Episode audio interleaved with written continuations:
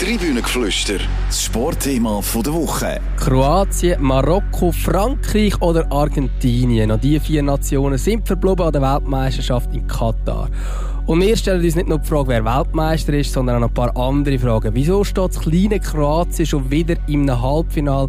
Was macht Marokko so viel besser als die Schweiz? Gibt es eine Neuauflage vom WM-Final 2018? Und kann der Messi tatsächlich noch den Titel holen, der ihm noch fehlt? Die grosse Diskussion jetzt im Tribünengeflüster. Herzlich willkommen beim Tribünengeflüster, einem Sportpodcast von der CA Media Zeitungen. Mein Name ist Raphael Gutzwiller und ich freue mich sehr, wieder meine zwei Lieblingskollegen in der Runde zu begrüßen. Zum einen ist das der François Schmidt-Bechtel und zum anderen der Stefan Weiss. Hallo zusammen. Hallo miteinander. Hallo zusammen. Ja, ich habe es vorhin aufgezählt, welche vier Nationen noch im Rennen sind um den Titel. François, welches Team hat dich bis jetzt am meisten überzeugt? Von denen, die noch dabei sind, he? nehme ich an. Ja, in diesen, weiß nicht. Ja, ja, nein, äh, Frankreich. Und gleichzeitig, welches hat am meisten überrascht, das wird nicht Frankreich gewesen, oder? Ja, am meisten überrascht hat äh, natürlich Marokko, ja, ist klar, die hat man nicht erwartet unter den letzten vier. Das ist sicher äh, eine Mannschaft, wo wir auch noch ein bisschen ausführlicher darüber reden Ich würde jetzt aber gerne lieber einsteigen mit Kroatien. Und zwar haben die, die Mannschaft ausgerührt, eine Frosse, die du eigentlich gross angekündigt hast als Weltmeister. Du hast nämlich immer gesagt, Brasilien macht das Ding. Kroatien haben sie rausgerührt und stehen zum zweiten Mal in Folge und zum dritten Mal insgesamt nach 1998 und 2018 im WM-Halbfinale. Wieso? Ähm, Chapeau, ähm, Kroatien, wirklich äh, Hochachtung von äh, dieser Leistung. Aber ich finde, äh, Brasilianer haben ihnen den Halbfinale-Einzug geschenkt. Äh, selten, wirklich selten, selten dämlich, wie sich Brasilien am Schluss angestellt hat. Ich meine, du bist 1-0 im Führung in der Verlängerung und laufst in einen Konter rein. Das darf nicht passieren, ist bestraft worden. Ähm, ja, okay, dass das Kroatien jetzt halt im Halbfinale ist, aber äh, meiner Meinung nach hat Brasilien den Kroaten den Halbfinaleinzug auch ein Stück weit geschenkt. Ist irgendwie aus neutraler Sicht auch ein bisschen traurig, dass wir jetzt nicht das Duell zwischen Argentinien und Brasilien sehen, oder? Nein, traurig würde ich nicht sagen. Es, ist, ähm, es wäre schön gewesen, die hätten mal das erste Mal an einer Weltmeisterschaft in, einem, in so einem Spiel, wo es um alles oder nichts geht, können gegeneinander spielen. Das hat natürlich die Welt begeistert. Aber ich finde es trotzdem auch immer spannend, wenn in so einem Halbfinale dann halt eben ein grosser gegen einen kleineren äh, spielt, wo man das Gefühl hat, die Favoritenrolle ist klar vergeben und dann kann es eben gleich eine Überraschung geben. Wobei eben, das müssen wir vielleicht nachher noch ein bisschen ausdiskutieren, wie klein Kroatien wirklich ist ähm, auf diesem Niveau. Die sind jetzt schon lange immer wieder ganz vorne dabei, dass man die schon fast mal zu einem halbgrossen zählen. So. Das ist eigentlich schon erstaunlich. Es sind ja vier Millionen Einwohner ungefähr, ähm, sind aber wirklich immer wieder dabei, wenn es nachher um die Entscheidungen geht. Ja, seit 98 das vierte Mal, äh, das dritte Mal, sorry, äh, das dritte Mal in einem WM-Halbfinal. Das ist, äh, äh das ist herausragend. Äh, das ist, das ist ein, das ist ein Wahnsinn. Also, ähm, ja, wir träumen davon in der Schweiz, einmal so ein Gut zu erleben und äh, die haben in den letzten 24 Jahren dreimal erlebt. Also, ja, ist, äh, ja, herausragend. Mehr kann man nicht sagen. Was, wo, wo siehst du da die, die Bausteine zu diesem Erfolg? Also, äh, natürlich überstrahlt dort der Luka Modric alles, aber er allein ist es ja dann doch nicht. Nein, muss vielleicht noch weiter zurückgehen. Ähm, man hat ja immer gesagt, äh, früher, wo Jugoslawien noch eins lang war, ähm, das sind Brasilianer vor Europa. Ähm, und sie haben ja wirklich auch immer herausragende Fußballer gehabt, ähm, super Mannschaften, aber sie haben nie etwas gewonnen. Und dann ist der äh, schlimme Krieg gekommen, ähm, dann die Unabhängigkeit und dort Eben, natürlich, man hat immer gute Fußballer gehabt, auch in Kroatien natürlich nachher. Ähm, aber dort ist sicher auch ein, ein, ein neuer Nationalstolz ähm, hat sie beflügelt und, und hat sie stark gemacht. Und ich glaube, äh, 98 ähm, haben sie sehr stark von dem gelebt. Und ich, nachher jetzt 2018 und 2022 ähm, leben sie sicher weiterhin von einem Nationalstolz. Also da haben sie nicht ganz verloren. Sie wissen, wir sind klein, wir müssen mehr machen als die anderen. als die größeren, um mindestens gleich groß zu sein. Und äh, sie, sie haben, ja, sie leben von einem Luka Modric, ist klar, aber auch von vielen anderen. Und nehmen wir mal den Goalie, den Livakovic, den hat ja vorher noch niemand kennt und jetzt ist er an dieser WM auch schon zweimal, mindestens zweimal schon der ganz große Held gewesen. Also, ähm, ich glaube, da ist eine, eine, eine wahnsinnig gute Dynamik im Team. Ja, also das, was du sagst, François, ist richtig. Man kann das vielleicht noch ein bisschen vertiefen. Also die, die Vergangenheit eben mit, dem, mit, mit spielstarken Teams von Jugoslawien, äh, noch vor der Zeit vom Bürgerkrieg, die sind ja auch mehrheitlich dominiert von Spielern aus der kroatischen Teil der Republik, wo, wo sehr äh, dominante Rolle gespielt haben. Und das hat sich jetzt eigentlich wie weitergezogen, dass eigentlich von diesen von diesen ähm, unabhängigen Staaten aus dem ehemaligen Jugoslawien, Kroatien, ganz klar ähm, das, äh, das Beste und das Kompetitivste ist. Und die Frage ist jetzt ein bisschen, ja, warum ist das so? Von der Größe her sind sie ja nicht grösser und nicht mehr Bevölkerung als, als die anderen Länder. Und es spielt eben das auch rein, wo der François sagt. Sie haben, sie haben die Leidenschaft, aber sie haben irgendwie gleich auch noch eine gewisse, ähm, gewisse Harmonie und Ruhe äh, zumindest in, in den Nationalteams. Also sie sind dann schon nicht gleich ähm, aufgestachelt und politisch aufbeführt äh, in ihren Auftritt, wie es vielleicht auch, auch die Serben jetzt haben, wo, wo, sicher weniger erreicht haben, als sie von der Qualität her hätten können. Ich glaube, dort ist in Kroatien das Team, wo, wo der Mix aus, aus Leidenschaft und Feuer äh, Qualität und gleich auch Ruhe und Fokussiertheit äh, am besten spielt. Ja, und, und ich finde, wir müssen eben schon auch sehr stark auf die Leader äh, fokussieren. Ähm, jetzt haben sie einen Trainer, wo, wo sehr klar ist, aber wo unglaublich gut kommuniziert mit den Spielern. Ähm, und sie haben mit dem Luka Modric einen Captain, der alles erreicht hat, wo aber alles andere als ein Diva ist, wo ein, ein, ein Wahnsinnsmannschaftsspieler ist. Ich meine, der Typ hat fünfmal Champions League gewonnen. Er könnte sich sagen, ähm, sorry Jungs, rennen mal ein bisschen für mich. Aber nein, das macht er nicht. Er rennt für die anderen weiterhin. Und es ist ja nicht so, dass Kroatien frei ist von irgendwelchen Skandal oder Nebengeräuschen und so weiter. Ich meine, ähm, 2018 hat äh, Dalic zum Beispiel äh, den Kalinic ähm, heimgeschickt nach dem ersten Gruppenspiel, ähm, weil er gestört hat. Für die WM hat er den Ante Rebic, obwohl, mir sagt ja, die einzige Schwäche, die Kroatien hat, äh, ist eigentlich der Sturm, oder? Dann hast du Ante Rebic, nimmt er nicht mit, ähm, weil er die Harmonie stört. Also, ähm, sie greifen dann auch ein, also die, die Leader, die zwei greifen dann auch ein, wenn irgendetwas die Harmonie stört. Und, und sie geben vor, wie die Mannschaft soll zusammenleben und soll funktionieren. Und ja, wir sehen das Resultat. Und vielleicht noch zum Luka Modric und du hast vorhin den Goalie, Dominik äh, Livakovic, erwähnt. Ähm, da gibt es eine Anekdote, dass der Modric, das ist so ein Teil von einer Dokumentation, ähm, wo, wo man sieht, wie der, der Luka Modric auf den Livakovic einredet, dass er doch ein guter Goalie sagt und jetzt endlich seine Unsicherheit soll ablegen. Das war im November 2021. Dort hat der Livakovic gerade seinen Standplatz verloren in der Nazi, sich nachher wieder zurückgehalten und jetzt ähm, funktioniert es. Also offenbar auch neben dem Platz, wo der Luka Modric durchaus auch einen Einfluss kann ausüben auf seine Teamkollegen. Absolut, ja. Also für mich ähm, seit, seit äh, vielen, vielen Jahren einer der absoluten Topspieler auf der Welt. Und jetzt haben wir äh, die, äh, wie hast du vorhin genannt, Brasilianer aus, aus Europa. Ja. Die sind jetzt im Halbfinale und die richtigen Brasilianer sind, sind heimgegangen. Ja, ich habe gesagt, Brasilianer von Europa habe ich mehr auf, auf, auf, auf Jugoslawien früher noch bezogen. Also Kroaten, jetzt nur Kroaten allein sind für mich nicht ganz Brasilianer von Europa. Früher hat es für mich eher gestummen. So. Aber ähm, ja, sorry, ähm, mir tut's leid, mir tut's leid für Brasilien. Ich hätte die wahnsinnig gern ähm, gegen Argentinien zumindest mal gesehen spielen. Ob es gelangen hat für das Finale, ja, ist Zeit dahingestellt. Aber eben, selber die Schuld, ähm, sich sehr, sehr dämlich angestellt. Ja, und dann haben wir, äh, also allgemein, man muss jetzt sagen, wenn man die, die Viertelfinalpaarung, wenn man sich ein bisschen zurückerinnert, das sind alles extrem knappe Duelle gewesen, wo es eigentlich gefühlt jedem Match hätte können, äh, auch fürs andere Team ausgehen. Und auch so ein Match ist das gewesen, wo dann Argentinien gewonnen gegen Holland. Holland, wo noch ausgleicht mit, äh, mit einem Freistoßtrick in der 110. Minute oder so. Nein, das erzähle ich Quatsch. Der 100. Minute, 10. Minute auf der Nachspielzeit. Ähm, und trotzdem haben sich dann die Argentinier können durchsetzen Im Gegensatz zu Brasilien. Stefan, wie, wie, wie schaust du auf das Spiel zurück?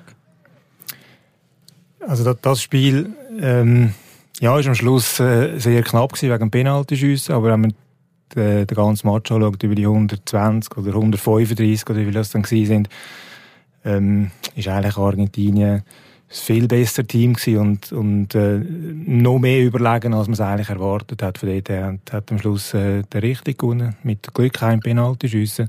Aber ähm, dort hat man eigentlich schon einen, einen, einen klasse Unterschied gesehen zwischen den beiden Mannschaften. Mhm. Jetzt kommt es zu, zu diesem Duell zwischen Argentinien und Kroatien. Ähm, Kroatien kann ja gar kein Match noch in der regulären Spielzeit gewinnen. Ich glaube, seit 24 Jahren haben sie der WM kein Spiel mehr in der regulären Spielzeit gewonnen. Das heisst, entweder gibt es ein Unentschieden nach 90 Minuten oder Argentinien gewinnt. Ja. Wahrscheinlich, ja. ja, ja also ich muss jetzt da noch schnell eine Lanze brechen für, äh, für die argentinische Mannschaft, äh, punkto engen Match. Also sie haben auch, ich habe angeschaut, äh, in der Geschichte der Weltmeisterschaft von sechs Penaltyschüssen fünf gewonnen. Das Einzige, was verloren haben, ist 2006 gegen Deutschland. Und Deutschland ist, wie wir wissen, ja unbesiegbare Penaltyschüsse. Also von dem her, ähm, ja, Argentinien hat schon seine Argumente, wenn es dann zu einem engen Match wird. Mhm, sehr spannend. Und dann in diesem Halbfinale haben wir Frankreich gegen Marokko. Das ist ein Brüderduell. Ähm, Franzosen hast du vorhin gesagt, Franzosen sagt für dich das überzeugendste Team. Sehe ich auch so. Ich habe natürlich schon in der ersten Podcast-Folge zu der WM gesagt, Frankreich macht's. Dort haben sie mich noch halb ausgelacht. Ähm, gut, der Stefan war nicht in der Runde, gewesen, aber der Dominik ist dafür noch da gewesen. Ähm, und inzwischen muss man aber sagen, von denen, all diesen Favoriten, die wir aufgezählt haben, schon wahrscheinlich die überzeugendste, äh, überzeugendste Mannschaft. Ja, ähm, eben, der Stefan hat es gesagt, Argentinien hat jetzt eigentlich auch ähm, einen Steigerungslauf angelegt. Äh, der Start ist ja sehr schlecht gegen Saudi-Arabien mit der Niederlage. Ähm, aber Frankreich macht für mich, abgesehen von ein paar Minuten oder von gewissen Phasen im England-Spiel, macht für mich einen, einen unglaublich äh, soliden, äh, gefestigten Eindruck. Ähm, über Klasse müssen wir ja eh nicht diskutieren. Also ähm, Klasse ist ja unbestritten. Ähm, und mir hat eine Szene wahnsinnig gut gefallen nach dem Spiel, äh, wo sie da äh, im Viertelfinale gewonnen haben, wie da äh, Betreuer und so, ähm, Assistenztrainer und weiß ich was alles ein Spalier gebildet haben und jeder Spieler ist durch den Spalier durch und sie haben quasi ja so so äh, freundschaftlich noch einen Klaps gegeben und und äh, den riesigen Applaus und ich, ich habe das Gefühl, also ich habe selten eine französische Mannschaft gesehen, wo wo so viel Harmonie ausstrahlt wie wie die, also ich weiß nicht, das ist vielleicht das letzte Mal 98 oder so. Ähm, ja. Ist ja auch erstaunlich, es hat ja sehr viele Verletzte gegeben, den Franzosen, und irgendwie ähm, ist das vielleicht gerade für den Teamgeist gar nicht unbedingt schlecht gewesen. Das ist das, was man jetzt äh, sagt zu dem französischen Team, dass sie irgendwie ähm, ja, gerade durch, durch den Ausfall von Paul Pogba und von Karim Benzema wahrscheinlich äh, eine grössere oder bessere Harmonie haben in der Mannschaft. Also es gibt ja viele Beobachter, die das sagen im Vergleich zu der, zu der letzten Euro, wo sie gegen die Schweiz verloren haben, wo sie ja mehr oder weniger gleich oder ähnlich besetzt sind und es einfach dann schlussendlich halt irgendwie nachher zum Ausdruck gekommen ist oder an die Oberfläche gekommen ist, dass halt äh, die Harmonie nicht gestimmt hat. Das scheint jetzt besser zu sein, mag mit diesen Ausfällen ähm, zusammenhängen, also dass eigentlich quasi der ursprüngliche Nachteil sich in einen Vorteil äh, umgekehrt hat. Aber ich, ganz allgemein muss ich sagen, Frankreich, ich habe nicht gefunden, sie sind überzeugender als andere. Aber Frankreich ist so das Team, wo man das Gefühl hat, es ist so das klassische Springpferd. Es, es springt nur so hoch, wie es muss und sie können allenfalls noch, noch, noch zusetzen. Und darum sind sie für mich jetzt eigentlich von diesen vier denen, wo ich den Titel am ehesten zutraue. Vielleicht noch kurz auf England eingehen. Die sind ja jetzt, ähm, einiges mehr haben den Titel nicht können heimbringen. Es wird, ja, es ist schon lange kein Running Gag mehr. Es ist schon, schon, schon völlig drüber. Aber es ist immer noch das gleiche Spiel quasi. Ja, wobei das mal tut es mir jetzt leid. Also, an der EM, letztjährigen EM, muss ich sagen, ähm, Southgate hat dem Final fürchterlich vercoacht. Ich meine, die gehen ganz früh in Führung gegen Italien. Italien ist völlig von der Rolle paralysiert, äh, bringt kein Bein vor das andere. Äh, und England hört auf spielen. Also die können den Match, den Final 2021, können sie in der ersten Halbzeit entscheiden mit 2-0, 3-0. Machen sie nicht, ja, Geschichte kennen wir. Ähm, jetzt finde ich, würde ich, würde ich am, am Trainer überhaupt keinen Vorwurf machen. Ähm, England ist super eingestellt gewesen. Ähm, hat das, hat das sehr gut gespielt gegen Frankreich. Ähm,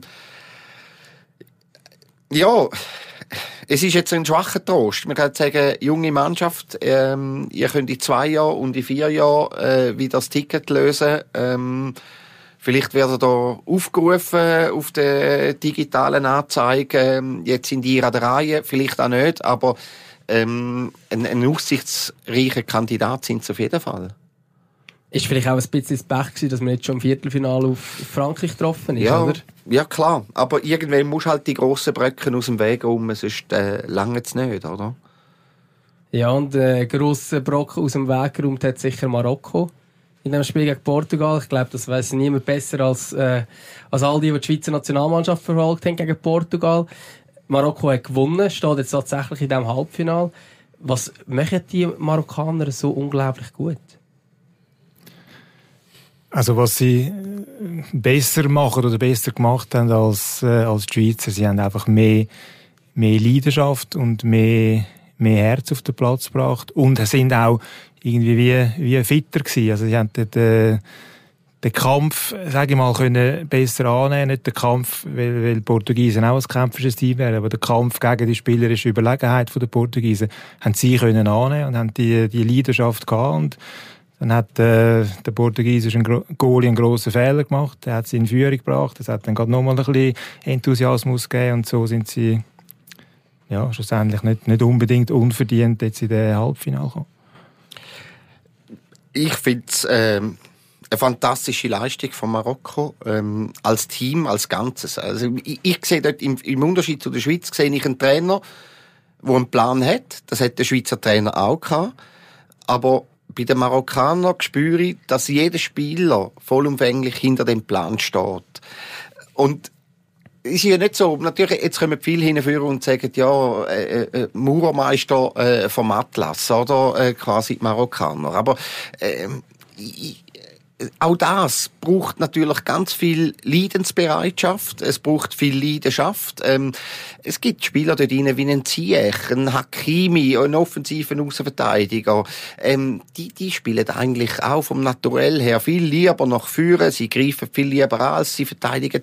Aber gerade bei einem Ziech siehst du nicht in, einem, in einer Phase vom Spiel, dass ein anguckt, irgendwie defensiv zu schaffen. Also, das, das, das, das greift alles ineinander ein. Und, und, und sie kennen ihre Grenzen, sie kennen ihre Stärken und ihre Schwächen und sie unternehmen wirklich einfach alles, was sie haben, zum, zum, zum ihre Schwächen möglichst zu minimieren, dass die keine Rolle spielen.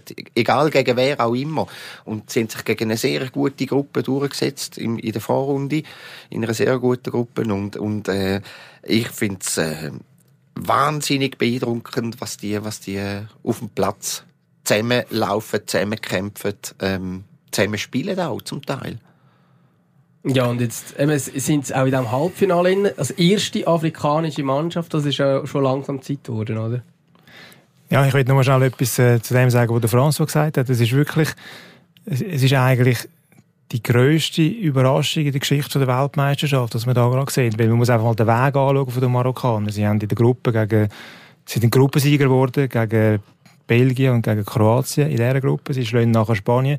Sie schlagen jetzt Portugal. Es ist auch, wenn man das vergleicht mit, mit anderen Mannschaften, die schon an einer EM oder an einer WM in einem Halbfinale waren, so Überraschungsteams hat es immer gegeben. Aber dann hat man immer ein bisschen sagen, ja, die haben auch ein bisschen Glück gehabt, weil sie einen einfachen Weg haben. Und, und die, die Marokkaner haben eigentlich einen maximal schwierigen Weg gehabt. Und trotzdem haben sie auch das wieder angebracht, wo man ja vielfach den Aussenseiter ein bisschen zum Nachteil äh, bringt, dass sie alle vier Tage das immer wieder können von neuem, sowohl mental wie physisch, haben können aufbauen, wieder auf, auf dem Top-Level zu sein. Also das ist, verdient grössten Respekt, ähm, auch wenn man kann sagen, ja, sie spielen jetzt nicht einen schönen Fußball oder sie spielen nur defensiv, aber wenn ein Aussenseiter so spielt, finde ich es äh, find okay. und sie haben dann keine grosse Bank. Also, natürlich haben sie etliche Spiele auf der Bank, aber, aber qualitativ, äh, ja, gibt es einen, ja, einen relativ schnellen Bruch, finde ich. Und, äh, ja, ich meine, dass der Stefan äh, nicht gross auf Südkorea eingehen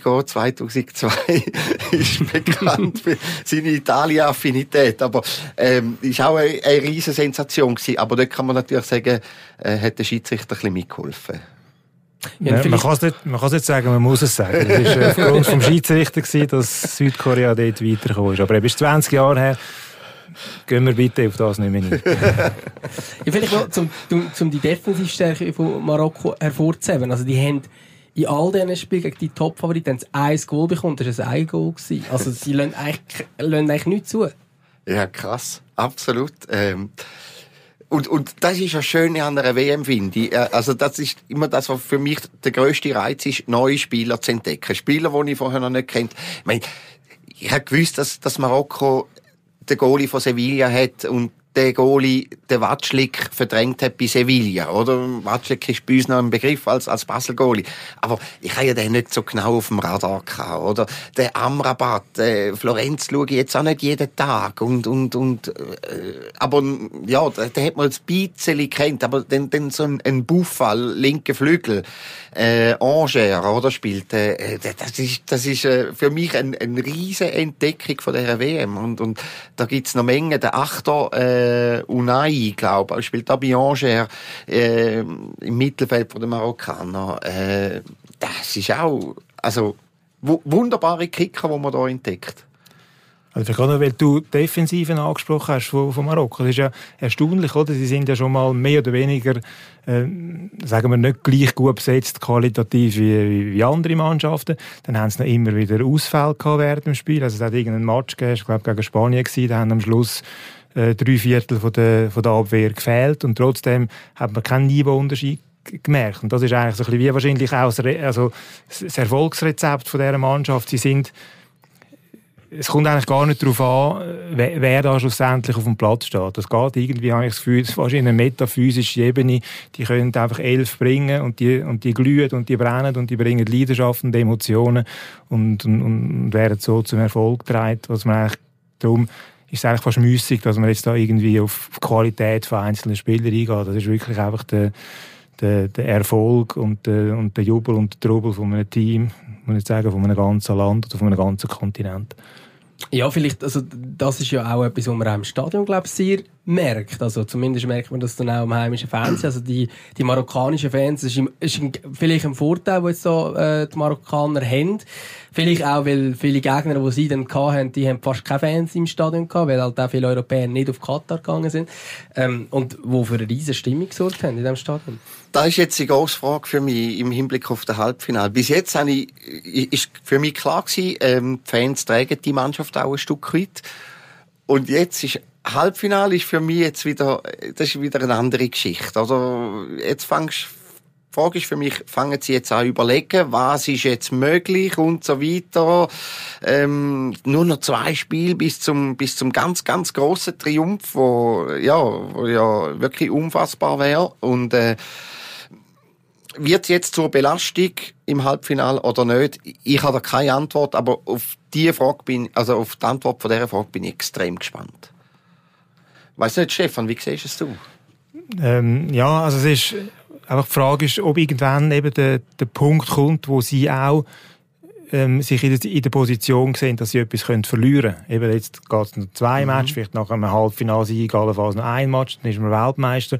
Dann hat man plötzlich das Gefühl, oh, jetzt, äh, jetzt, kann, jetzt kann man etwas verlieren, auch wenn man immer noch der grosse Aussenseiter ist. Und, und das andere Thema, das du angesprochen hast, eben das Stadion, ähm, wo, wo, wo hinter ihnen steht, ob das jetzt alles Marokkaner sind oder sonst Leute aus, aus dem Kultur- und Religionsraum.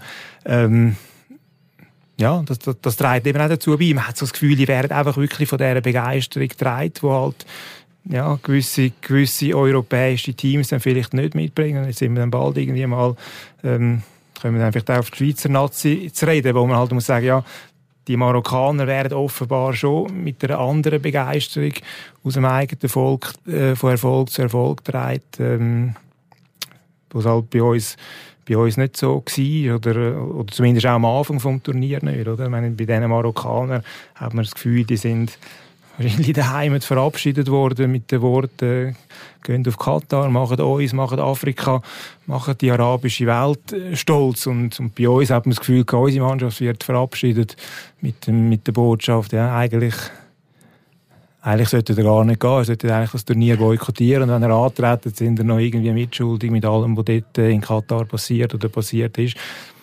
Es ist vielleicht ein bisschen jetzt äh, überspitzt formuliert und übertrieben, aber ich habe irgendwie das Gefühl, es hat schon das spielt schon irgendwie rein, dass da gewisse Mannschaften mehr Feuer und Leidenschaft auf den Platz bringen als, als andere. Kannst du es auch erklären, wieso es dann vielleicht gerade die Feuer und Leidenschaft gefällt gegen Portugal? Oder ist das ein eine einfache Erklärung von Steffen? Was siehst du, das auflassen? Ja, nein, es ist nicht, nicht, ich will nicht sagen, es ist einfach, aber Portugal ist dann vielleicht gerade äh, nicht der richtige Gegner. Ich habe nicht das Gefühl, dass jetzt Portugal ähm, vergleichbare Verhältnisse sind wie in Marokko. Also ähm, ja, vielleicht ist Schweiz und Marokko sind das vielleicht gerade die beiden extrem.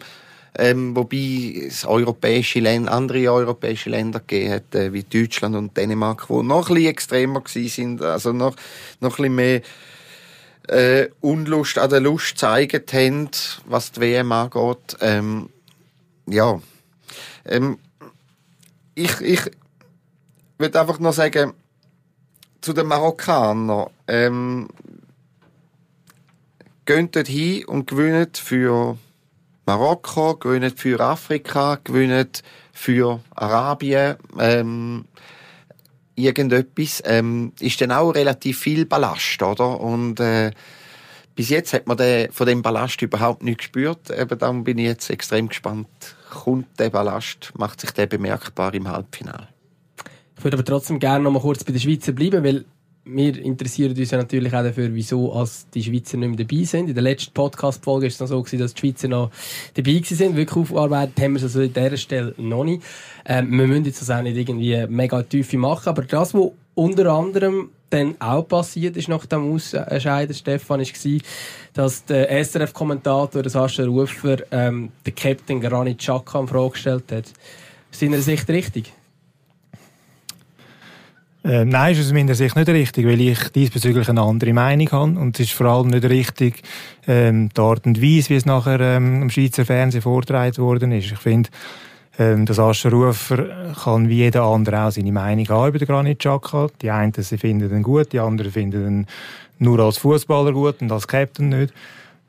Und mich hat dort einfach die Aussage gestört, dass man, dass man erzählt hat, oder dass der Sascha Rufer gesagt hat, äh, man muss jetzt über die Rolle von Granit Xhaka öffentlich diskutieren und die Rolle öffentlich neu definieren. Und das finde ich so, ja, das geht nicht. Also das ist die Aufgabe vom, vom Murat Yakin, vom Nationaltrainer, allenfalls vom Verband, von den Führungsleuten im, im SFV.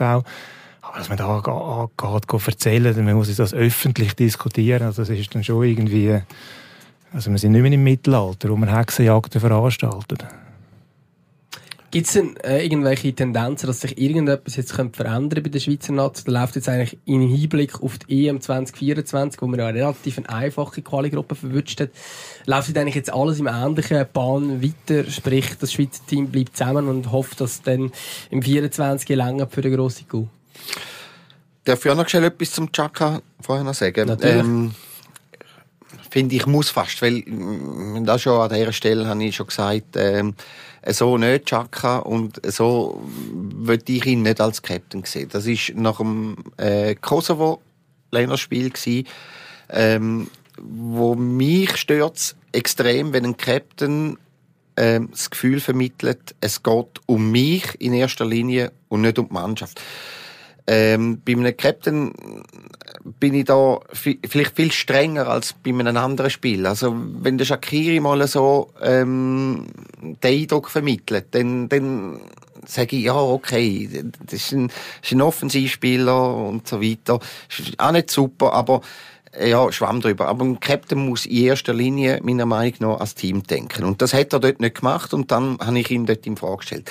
Jetzt finde ich, finde ich, er ist überhaupt keinen Ego-Trip gefahren an der ganzen WM. Also, ähm, natürlich hat es die Gäste gegen Serbien, aber wir alle wissen nicht, was er für Provokationen alles hat müssen einstecken Und vielleicht, also beim, beim, beim Rufen hat dann bei mir im Hinterkopf hat dann irgendwie ein Glöckchen geschält und gesagt, ähm, ähm, sagt er jetzt das einfach, ähm, weil, weil der Chuck auch, hat ja dann kein Interview mehr gegeben im Fernsehen und so weiter, ist man da ein bisschen betupft beim Fernsehen, weil er, weil er kein Interview gibt.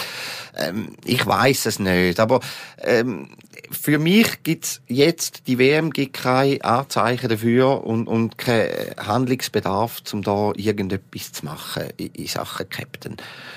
Wie geht's weiter? Ähm, meiner Meinung nach mit dem Chuck als Captain. Ähm, mit, mit, mit quasi allen an Bord. Ähm, natürlich gibt es einen, wo ich finde, der, der hat mir dann nicht so ganz, auch nicht so ganz passt. Und zwar der Mau Sursee, ähm, der Herr Seferovic, wo, wo ja wirklich bei Galatasaray praktisch nicht zum Spielen kommt. Und wenn man so gehört, wie, wenn er denn nach dem Eis, wie er das Eis 6 aufarbeitet gegen Portugal, äh, ist für mich also ein bisschen ups, ähm, da ist ein mega unzufrieden über seine Rolle.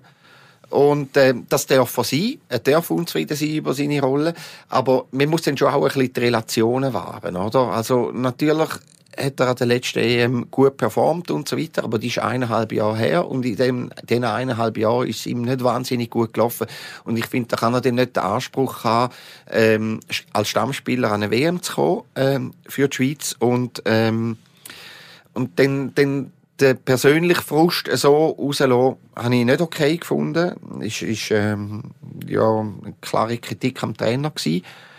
Ähm, bei ihm muss sicher etwas gehen. Also, sag, entweder spielt er regelmäßig oder sonst ist dann die Zeit dann langsam abgelaufen. Aber sonst äh, sehe ich, sehe ich nirgends ähm, irgendwie äh, einen Spieler, der jetzt gerade sollte zurücktreten aus der Nationalmannschaft?